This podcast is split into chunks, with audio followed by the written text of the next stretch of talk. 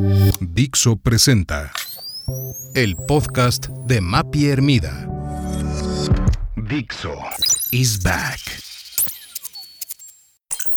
Temporada 3. Soy Mapi Hermida, directora de comunicación durante el día y periodista de noche. Bienvenido a mi podcast en el que comparto micro con personas que nos inspiran y de las que juntos vamos a aprender cada día. El podcast de Mapi Hermida. Comunicación, crecimiento personal, gastronomía o estilo de vida se dan cita en este espacio. Si te gusta, no olvides regalarme unas estrellas en tu plataforma de audio original. ¡Comenzamos! Cuando decidió dejar su trabajo en el prestigioso bufete de abogados Cuatro Casas para dedicarse a elaborar tartas, casi todo el entorno la tomaron por loca. Tan solo cinco años después, Paula Babiano gestiona una empresa con más de 125 empleados, tiene cinco establecimientos y ha lanzado un libro de postres con la editorial Planeta.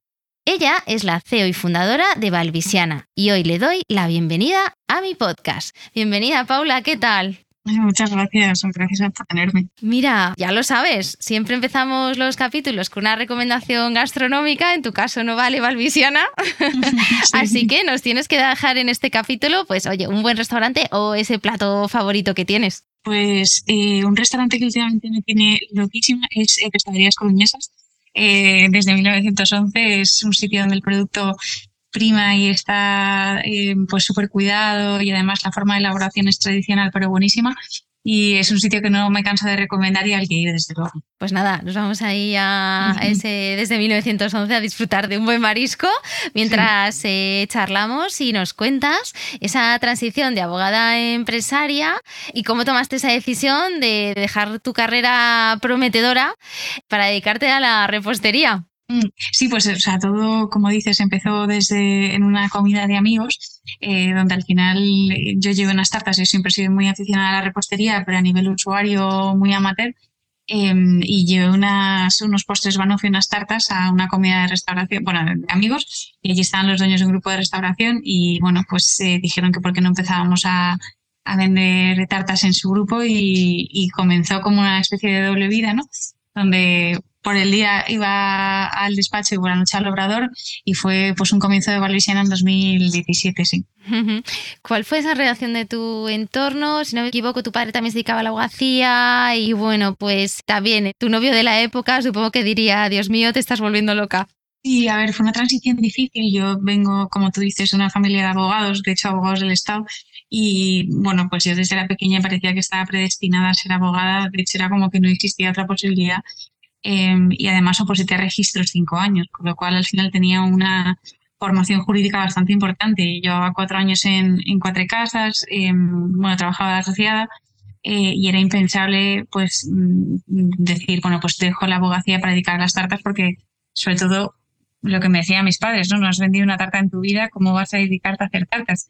Eh, lo que pasa es que yo lo vi como clarísimo en cuanto a hobby, la posibilidad de, bueno, pues pasar de resolver problemas de otras personas a poder disfrutar de momentos especiales de, la gente me parecía un cambio como incluso de, ¿no? de mentalidad tan fuerte que, que no lo dudé, pero es verdad que las reacciones no fueron buenas y hubo un momento de dificultades financieras donde me faltó ese apoyo familiar eh, que bueno que luego tuve no pero el comienzo sí fue complicado. Te escuché en el eh, congreso de COC de gran consumo de, este año. Me impactó las anécdotas que contabas no esos madrugones que te llevabas llegar al despacho lindo a la tarta no eh, tener que pedir dinero a tu ex novio en fin. Muchos obstáculos Paula Sí, sí, es verdad que fue, fue muy difícil, fue un comienzo muy difícil. De hecho, yo siempre creo que Valesiana tiene un año más menos del que tiene porque em, el primer año fue más supervivencia que de emprendimiento. Em, y al final, como no tenía, digamos, ahorros, yo venía a opositar, em, pues tenía que seguir trabajando. Luego, cuando me di cuenta que era inviable seguir haciendo las dos cosas, pues eh, dejé el despacho, pero tuve que sobrevivir como pude. Entonces, ese primer año, no solo los madrugones, que es lo de menos, estar haciendo los trabajos, sino cuando dejas el despacho, pues realmente tuve que coger una, un, durante, estuve dos meses en un despacho de abogados eh, a tiempo parcial, porque pensé, bueno, pues por lo menos por las mañanas en una cosa, por las tardes en otra, no era capaz de hacer las dos cosas. Em, así que desde dar clases de inglés hasta alquilar mi casa con Airbnb, hasta efectivamente pedirle dinero a un exnovio, que, que no sé lo difícil que es eso, pero desde luego sí fue una transición muy complicada. También yo tenía un coche con el que mm, iba al orador que estaba en mi casa y en un momento dado también me lo quitaron. Entonces ya le pedía el coche a una amiga, me hacía kilómetros hasta su casa. O sea, fue todo Sí, una carrera de obstáculos, desde luego. Mm, ¿Qué es lo que te movía? O sea, ¿qué había detrás de todo eso, no? ¿Un propósito? ¿Un, oye, al final esto lo tengo que sacar, sí o sí? ¿De dónde sacabas esa energía? Pues es que pensé, no, mm, imagínate que puedo ganarme la vida eh, dedicándome a mi hobby, ¿no? Pues no sé, a, y tengo, pues conozco a muchos fanáticos del golf. Pues imagínate que a un fanático del golf le dice que puede ganar dinero jugando al golf todos los días en vez de irse a su despacho en el Santander. Por decir, ponerte un ejemplo, yo decía, pero bueno, si esto realmente es factible, si yo de verdad puedo hacerlo, si, si puedo, pues yo, la tienda de Valvisiana siempre había estado en mi cabeza. Em, pudiese dedicarme a esto como hacer mi hobby una profesión, eh, no lo dudé ni un instante, ¿no? Era como dedicarme a algo que me gusta y que me apasionaba. Eh, lo vi, pues eso, muy claro, sobre todo que también la abogacía tiene una parte muy difícil en cuanto a también competitividad que al final te quema, ¿no? De, tener que llegar alto en la escala, de estar compitiendo con compañeros, siempre haciendo y muy exigente en cuanto a tiempo. Y, pensé, bueno, pues al final no voy, a, no voy a mejorar mi nivel de vida, desde luego, pero tampoco va a empeorar mucho porque no es posible. Eh, entonces digo, bueno, sí, si vivo mal, pero haciendo lo que me gusta, pues casi que mejor que, que no haciéndolo. Mm. ¿Cómo fue ese momento, cómo lo viviste en el que el grupo La Rumba, como contabas, ¿no? Compra tu Banofi y dices, bueno, y yo, vale, pues sé hacer uno, puedo hacer dos en casa, ¿no? Pero necesito un espacio para hacer no sé cuántas tartas te pedirían para sus locales, tendrían siete o ocho, ¿no? Sí, fue muy poquito, o sea, fue el comienzo, esto fue cuando estaban con Marieta todavía. Em, yo también me había leído como toda la legislación, porque te puedes imaginar que cuando una abogada empieza a hacer tartas, que necesito, que es registro sanitario, que, bueno, todo lo que hay que hacer. Em, pero, mm, o sea, no fue tanto como la, la qué necesito, sino dónde creo que yo puedo llegar y, y luego la, también una parte de, oye, me tengo que organizar para, para, dar un buen servicio y hacerlo bien, ¿no? Al final, con una sola referencia en un restaurante, los pedidos son muy poquitos. O sea que no fue una cosa de un antes y un después. Sí es verdad que me, me bueno, me dio para meter una patita en ese mundo y luego de hecho es una, un cliente con el que no trabajo actualmente, aunque tenemos buena relación, eh, pero, pero sí me, me enseñó muchísimo, ¿no? Pasas después a ser parte de la aceleradora de Juan Roch, la lanzadera, eso sí que quizá fue más, ¿no? Un salto cuántico también desde un punto de vista de financiación. Sí, efectivamente. Yo al final dejo cuatro casas porque también a cuatro casas se le plantea eh, tener que devolverme un poco al departamento de corporate porque ya había hecho un cambio de departamento y es cuando intentan devolverme al departamento inicial en el que estaba donde ya al final eh, salgo de cuatro casas y eso fue 2017. Eh, como te comentaba, 2018 fue más un, un, bueno, 2017 hasta 2018 fue año más de tránsito. 2018 ya empezamos a ganar un poco de tracción generando clientes y ya cuando entré a lanzadera en 2019 sí ya estaba facturando. Y ahí ya pues me dan formación, pero la financiación yo no decido cogerla hasta casi la mitad de la, del programa, porque en un principio eh, no tenía como la intención de montar un obrador para fabricar eh, yo las tartas y decía, bueno, pues un contrato comparto, lo que fuera, ¿no? Eh, pero cuando se me abre esta posibilidad y hablando con mi mentor y demás, pues sí es, adquiero cierta capacidad eh, financiera, de marketing digital, un poco te forman como empresario, conocí a otra gente que también está emprendiendo y, y sí, mm, y sí fue la primera persona que me prestó dinero, o sea que a mí eso no se me olvida, que le veo, que de hecho estaba en ECO que le saludé, eh, pues tengo mucho que agradecerle cuando surge la oportunidad de crear tu proyecto, dices, oye, miro la parte jurídica, también me formo por la parte de negocio, ¿no? En lanzadera y la parte de pastelería, porque ahí, no, no sé, dijiste, bueno, me apunto a un curso o soy autodidacta, ¿cómo lo hiciste? Em, pues yo ya había experimentado mucho durante la oposición porque prefería cuando acababa de estudiar, siempre me gustaba hacer algo con las manos y algo que pudiese regalar pues era el dulce. Entonces, bueno, junto con mi abuelo había hecho cosas, eh, pero fue un, un poco autodidacta. Es verdad que mi, madre eh, siempre me decía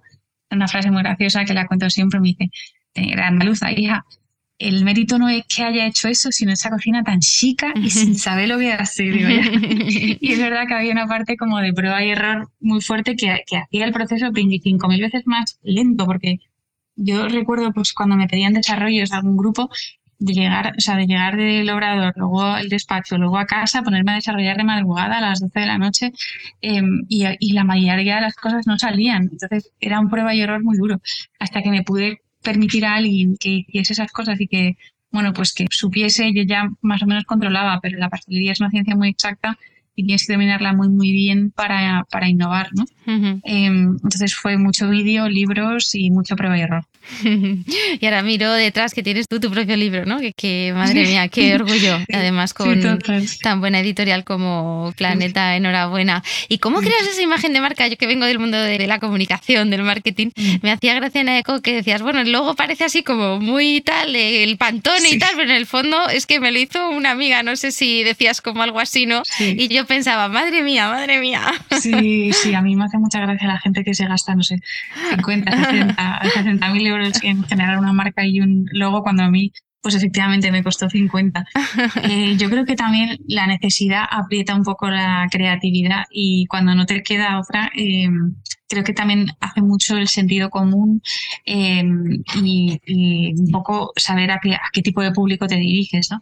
Para mí fue muy fácil porque al final yo creé un tipo de producto y un tipo de marca que a mí me gustaría consumir como tal. Entonces las decisiones para mí son fáciles porque, eh, bueno, eh, lo tengo como, pues yo que elegiría, pues agradecería un, olor, un color azul clarito porque me gusta ese tipo. Yo, eh, ¿qué me, qué, ¿cómo me inspiro? Pues, eh, por ejemplo, en, en, todo el tema de las eh, colonias que llevan lazo, pues eh, me encantan, ¿no? Joe Malone es, siempre ha sido mi colonia favorita y el lazo de Groen pues estaba inspirado en ellos había viajado mucho a París también porque tenía familia parisina.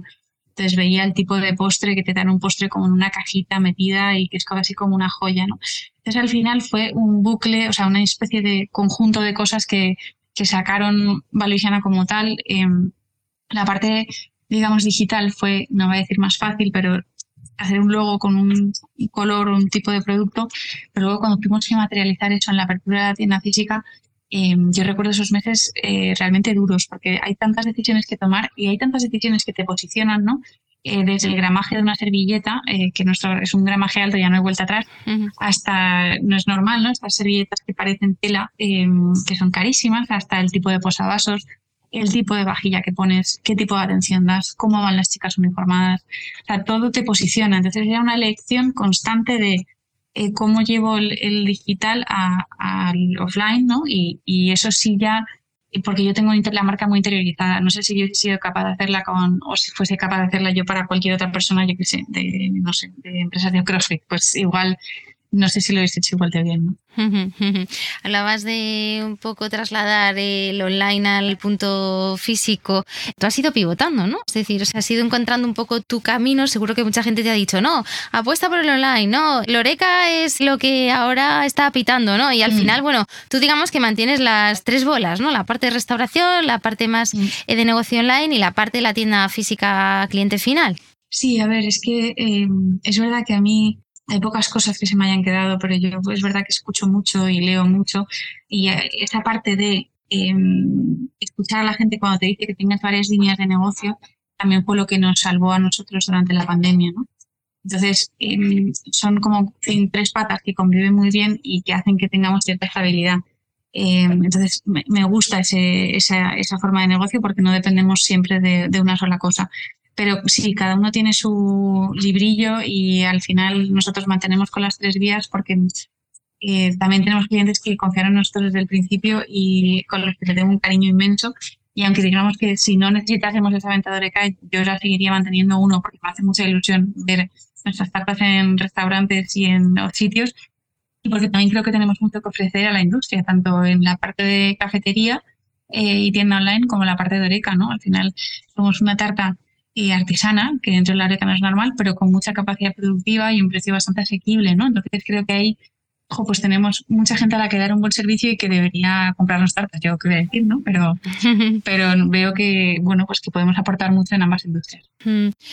Aquí te cojo el hilo un poco del mundo de la repostería para ver y entender un poco cómo es tu visión respecto a su evolución. Parece que no, que estaban las típicas pastelerías de toda la vida, los Cabellanes, la Mallorquina, eh, Mallorca, ¿no? De repente, oye, pues también surgen esas pastelerías, digamos, 2.0, ¿no? Que buscan un target más joven, pero también, ¿no? Y rescatan ese target más tradicional. ¿Cómo estás viendo esa evolución? También luego hay otra pata que es como las franquicias, ¿no? Y que también, pues parece que están creciendo como setas. ¿Cuál es tu visión de este negocio apasionante? Bueno, yo creo que, que, hay varias cosas y yo siempre digo a todo mi equipo que, que, el cliente siempre aprecia la calidad y es algo que nosotros en los que trabajamos mucho, ¿no? Em, creo que también eh, hay una vuelta a la artesanía bastante importante y que el cliente cada vez está más informado y, es, y conoce mejor eh, los productos, su contenido, su forma de elaboración y cada vez le, le interesa más eh, no solo el producto, sino su packaging, qué, qué tipo de filosofía de empresa tienes, quién hay detrás, cómo trabajan.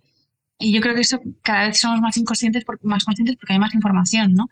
Em, yo lo que veo es que al final todo el mundo tiene un público. Em, las eh, franquicias, digamos, rápidas con un producto de menor calidad tiene su público y una pastelería artesana em, menos asequible, pero bueno, igual con otro tipo de producto también lo tiene porque tiene ese tipo de cliente que paga, pues que paga por un café de especialidad, que paga por una palmerita estacería a mano, que paga por un chocolate también de calidad.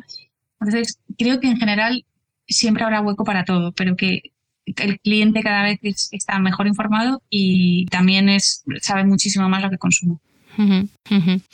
Em, ¿Cuáles son esos valores en los que se apoya Valvisian? Has hablado de calidad, no sé si los tienes definidos y todo al final, como decías, ¿no? Respira esos mismos valores. Sí, sí, de hecho tenemos un librito de Valvisiana que le damos a todas las personas que se incorporan con nosotros, ¿no? que eh, habla sobre los valores que tenemos, habla sobre la misión, eh, la visión y también hay una especie de organigrama donde le explicamos un poco quién es quién, eh, también para que sepan orientarse. Y hay varios. Es verdad que han ido también evolucionando. hay, hay uno, por ejemplo, el primero que es que pensamos en grande. Yo creo que eso de cara a incorporar a alguien eh, me gusta que la gente sea dinámica y sea capaz de pivotar y sea capaz de pensar a lo grande y no, que no le den miedo ¿no? Esos, esos, esos valores. También hay uno de ellos que es nos cuidamos y nos queremos. Eh, para mí em, es fundamental que haya buen ambiente de trabajo y que no haya personas pues, que estén haciéndose daño a otras, sino que al revés, ¿no? que seamos un equipo que empuje. Em, y esto no solo decirlo, sino también hay que serlo, ¿no? Y eso no es tan fácil cuando hay una persona que malmete pero es buena trabajadora eh, no hay hueco para ella en porque necesito que, la gente realmente aporte y ayude a sus compañeros, no haga lo contrario, ¿no? Otra de los valores que a mí me gustaría incorporar, que no está ahora mismo, es la humildad. Porque al final lo dije en ECOC y es algo que yo valoro mucho tanto en eh, todos los rangos de, y creo que es bueno hacer este ejercicio en todos, ¿no? Porque creo que siempre podemos aprender algo nuevo y la humildad para para reconocer errores, para pivotar, para cambiar. Em, es fundamental eh, tenerla y porque el cliente es nuestro jefe, que eso también lo aprendí de, de, Juan Roch y, creo que hay que estar escuchando siempre, ¿no? Y como esa sensación de, de que puede llegar otro pez más grande comernos es algo con lo que yo convivo día a día. A pesar de ese crecimiento que habéis tenido, especialmente en estos últimos años de la marca, tú sigues diciendo, Paula, y te cito, que el objetivo no es simplemente ganar dinero. ¿Cómo consigues mantener ese equilibrio? Porque es súper complicado, ¿no? Eh, hacer crecer el negocio y preservar ese carácter artesanal, ¿no? Seguir sirviendo cafés, como tú también dices. Sí, em, es un reto enorme y cuando alguien eh, me dice, mira, cuando fue ayer eh, y yo no tengo ningún problema en reconocer cosas, ¿no? Yo, imagínate que comprábamos unas tortitas eh, antes y yo decidí que quería poner las recetas de las tortitas de mi casa. imagínate en lo que implica, ¿no? Que no son unas tortitas normales. quiero poner la receta de las tortitas y llega una clienta y me escribe ayer en plan, Paula, entiendo que estáis creciendo, pero por favor no bajes la calidad porque es que he tenido que devolver unas tortitas hoy Claro, yo me, me reconcome porque nosotros es casi al revés. O sea, cada vez que vamos creciendo y podemos comprar mejor, hacemos lo contrario, pero porque yo creo firmemente que la calidad hará que tu cliente vuelva. Y es una forma de fidelizarle, no porque tampoco, o sea, bueno, yo lo disfruto desde luego, pero eh, cambiamos la cobertura de las palmitas de chocolate.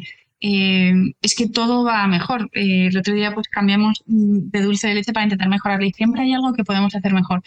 Es eso te das cuenta también cuando gestionas equipos, que yo hasta ahora, pues hasta hace poco no lo tenía que hacer, como siempre es un equilibrio entre las operaciones, mm, el financiero que te aprieta con los márgenes y luego la, y la tienda y la experiencia que das al cliente, ¿no? Em, yo creo que hay muchas cosas que se pueden hacer antes que bajar la calidad y eso es algo que para mí está tajantemente prohibido pero por lo que decía antes, que el cliente no es tonto, sabe lo que come eh, y, lo percibe y lo nota y, y, además tenemos un montón de clientes súper fieles que, repiten con nosotros día a día, ¿no? Entonces, al final creo que hay muchas cosas que se pueden hacer eh, pues para, digamos, calmar a la financiera, por ejemplo, eh, pues como es organizar mejor las compras o centralizarlas, o hay muchas cosas que de hecho nosotros este año vamos a hacer para, digamos, lo que digo yo, ordenar la casa, eh, que desde luego no pasan por, por hacer tartas industriales para Valviciana ni, ni, ni bajar la calidad, nada.